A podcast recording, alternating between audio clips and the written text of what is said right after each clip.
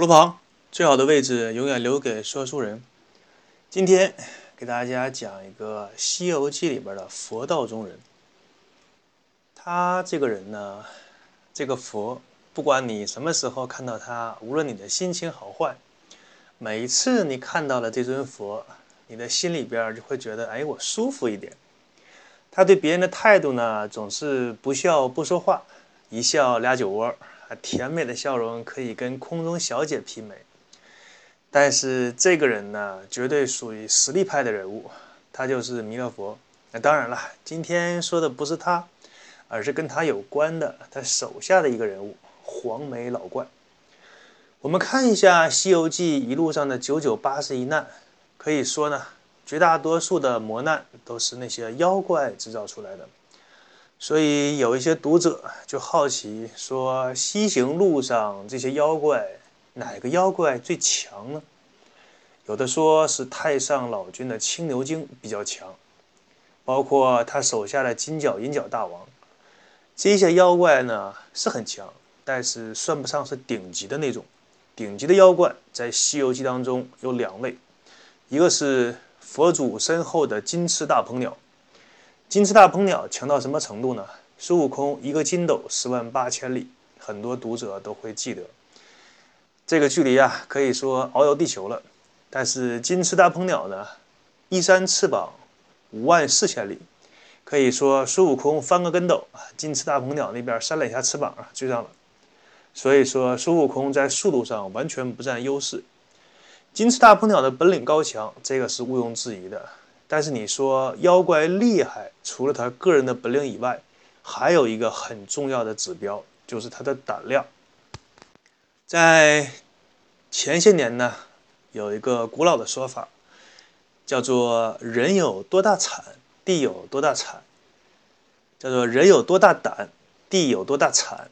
什么意思呢？就是两个人同时种地，你的胆子越大，你的种的这块地的产量越高。听起来有点像谬论，但是仔细想一想，还是有一些道理。比如说，当年改革开放的时候，守着那些所谓铁饭碗的人，不愿意离开工厂，每个月赚着十块八块的工资。你看看那个时代，谁成为老板了？还不是那些从监狱里出来，厂子里都不要，敢做敢干的那些人吗？他们现在成为了什么华润富豪榜的富豪，或者是什么公司的老板，弄潮儿。作为一个人，他的魄力很重要；作为一个妖怪，他的胆量也很重要。那么在《西游记》里呢，就有一个这样的妖怪，他的胆子简直可以用无法无天来形容。就是说，他想怎么做就怎么做，毫不顾及任何一方的势力。那么今天给大家讲的这个妖怪，他不仅是本领高强，而且胆子还大。他的胆子大到让很多人都不太理解。就是说，他为什么会胆子大到这种程度？他为什么要做那样的事情？这个妖怪是谁呢？他就是黄眉老怪！本期节目的主角，赶紧灯光给一下。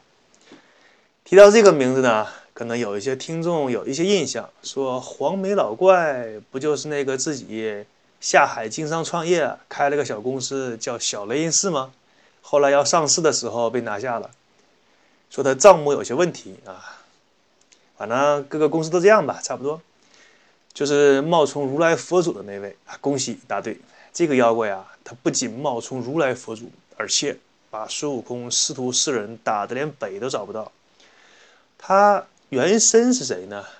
他的原身是弥勒佛身边的师庆童子。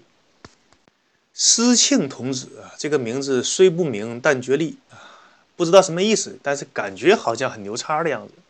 给大家翻译一下，翻译成现代大家可以理解的职位，就是说他是如来佛身边敲磬的。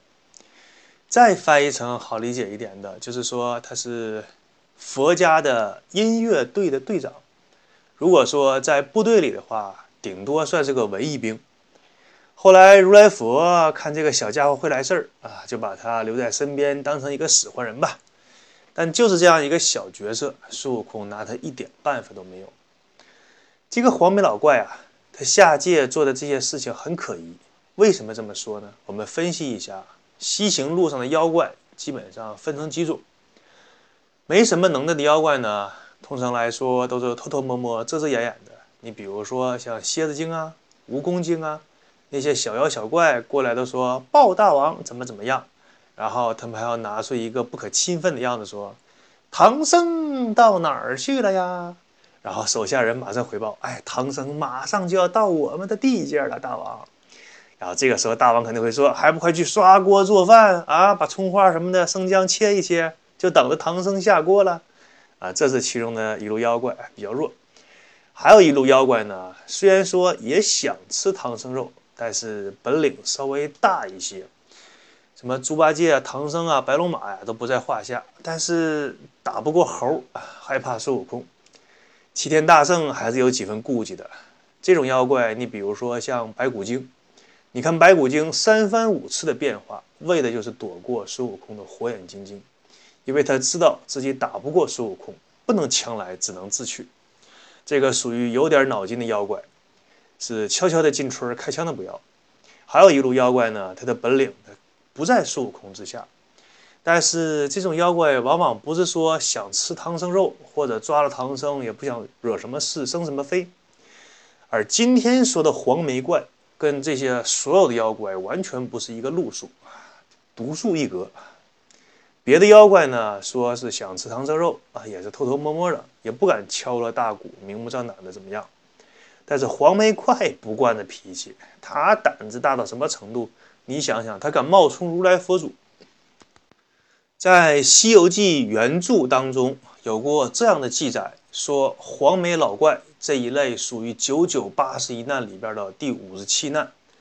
说师徒四人，哎，这天往前散步的时候唐僧手里盘着串儿，猪八戒手里喝着茶，突然间看见前面紫气缭绕。这个一般来说呀，只有神仙待的地方才会有紫气缭绕，所以根据常识来判断，有紫气缭绕的地方呢，不是有神仙就是有佛。等走近了看一眼呢，嗯，有座庙，庙上写着三个字“雷音寺”。唐僧看看猴，孙悟空看看唐僧，不对呀。根据我们大唐地图记载，应该还没到啊？难道说这个什么什么地图画错了？这个导航是不是该更新了？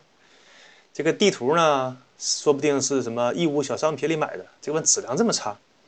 然后白龙马这个时候看一看两位，说：“哎呀，你们懂什么？我提速，我提速了，知道吗？啊，一百八十迈蹭蹭的，知道吗？哎，不管怎么说吧，先进去看一看。”一进到这里面呢，两个人就左看看右瞧瞧。那个唐僧呢，他是金蝉子转世，对前世的记忆还是残留一些的，所以有一点点印象对雷音寺。那猴就更不用说了，孙悟空经常去如来佛祖那串门一样，搬个救兵啊，唠个家常啊，什么吃斋念佛呀。所以说他最知道雷音寺里边的那些摆设和布置。所以你看这里边站的什么神仙靠谱啊？你看什么四大金刚、八地菩萨、五劫地、五百罗汉，这些人物卡集齐了呀？什么传说卡都有啊？仔细看一看有没有金色传说吧？看一看长眉罗汉、降龙罗汉、伏虎罗汉也都有，怎么看怎么不犯毛病，应该是如来佛祖待的地方。但是呢，孙悟空多机灵啊！一出来就是猴，总觉得什么地方不对，但是什么地方不对呢？又说不上来，这个就有点像女人的第六感，说不上来不对，但是就就就是觉得不对。唐僧肉眼肉眼凡胎的，他能看出来什么？那直接就给跪了，啊，拜见佛祖什么什么的。孙悟空一直站在那儿就看那个佛祖，怎么感觉这个佛祖更胖了呢？最近又吃什么好东西了？不是说要减肥吗？怎么越减越肥呢？越看就越别扭。等孙悟空用火眼金睛把它识破之后，这个佛祖现出原形，就是本期的主角。来，掌声在哪里？场控给个灯光，那就是黄眉老怪，并且这个黄眉老怪啊，一出手就先把孙悟空摁在地上打，一个法宝把他制服啊，剩下几个人根本就没在他面前过不去几个回合，全部抓住。孙悟空啊！在跟他动手之前就很好奇，就问他说：“你是哪路妖怪，敢在这里直接冒充西天如来佛祖？”然后黄眉老怪就说：“哼，你见过什么世面？我是黄眉老佛。”大家听一下他这个对自己的叫法。整部《西游记》当中，你见过几个妖怪敢把自己叫成神仙、叫成佛的？哎，人家黄眉老怪，他老人家就敢，这个胆儿啊，估计赛进了也得有十斤重。为什么说他的胆子大到无法无天呢？因为古今中外，我们都算上，如果一个坏人，比如说的小偷小摸啊、行骗呐、抢劫呀，你可能是关到牢里边一年半载的，也就放出来了。但是说你冒充国家最高领导人，你冒充什么美国总统，冒充哪个国家的国家主席，你猜猜会判他个什么罪过？尤其是放在古代，万剐凌迟，能把你给剐了，把你给弄成羊肉片儿，你信不信？拿你涮锅。如果说哪个妖怪敢冒充神佛，那那个下场也是非常凄惨的。比如说《西游记》原著当中有三个犀牛成精，他们三个就冒充神佛，最后被制服之后怎么判罚的？一，把他们的皮全部扒掉，扒皮抽筋；第二，把他们犀牛的脚拿锯给锯下来；第三，把他们的肉全部给吃掉。可以说形神俱灭，这是《西游记》里边妖怪死得最凄惨的一个下场。这是在神话传说当中，那现实当中这个罪过更大。古时候有一项大罪，叫做假传圣旨，就是你假冒皇帝发布了一个假的命令，这个罪过就非常大。你想一想，你要是直从冒直接冒充皇帝，那罪过时候得大到什么程度？按照数学老师的说法，同理可证。哪个妖怪说我修炼五百年，哎，感觉我成了，练练会了。感觉不错，从明天开始我去闯荡江湖，我的江湖混号叫玉皇大帝，或者我就叫如来佛祖，你看你还能活几年？所以说黄眉老怪这个胆子大到惊人，而且他在跟孙悟空对话的时候啊，双方的对话内容也很有趣，跟别的妖怪是完全不一样。一般妖怪呢都是为了吃一口唐僧肉，让自己多活几年，继续修炼成仙成佛。可是人家黄眉老怪呢，就根本看不上什么唐僧肉啊！唐僧肉算得了什么？仙桃我当零食吃，我家冰箱里边还冻着蟠桃和人参果，一堆一堆的，我都不稀得吃，知道吗？都过期了，我还吃你唐僧肉？我吃你干什么？第一个胖和尚身上全是脂肪、蛋白质，吃完了之后我还得减肥，也没营养，一点都不健康。我要讲究健康饮食、均衡营养、特供食品，知不知道？这个地方或多或少就暴露出来这个人的背景和来历，就是说他不屑于去吃唐僧肉，而且根本看不上什么唐僧肉，就说明他已经获得了长生不老，而且就是说《西游记》当中，他这个级别的妖怪是有本事吃到太上老君的金丹、镇元子的人参果，或者是玉皇大帝的蟠桃。再说的详细到位一点，就是说。他是神或者是佛家体制内的人物，而且还是比较牛的那个级别。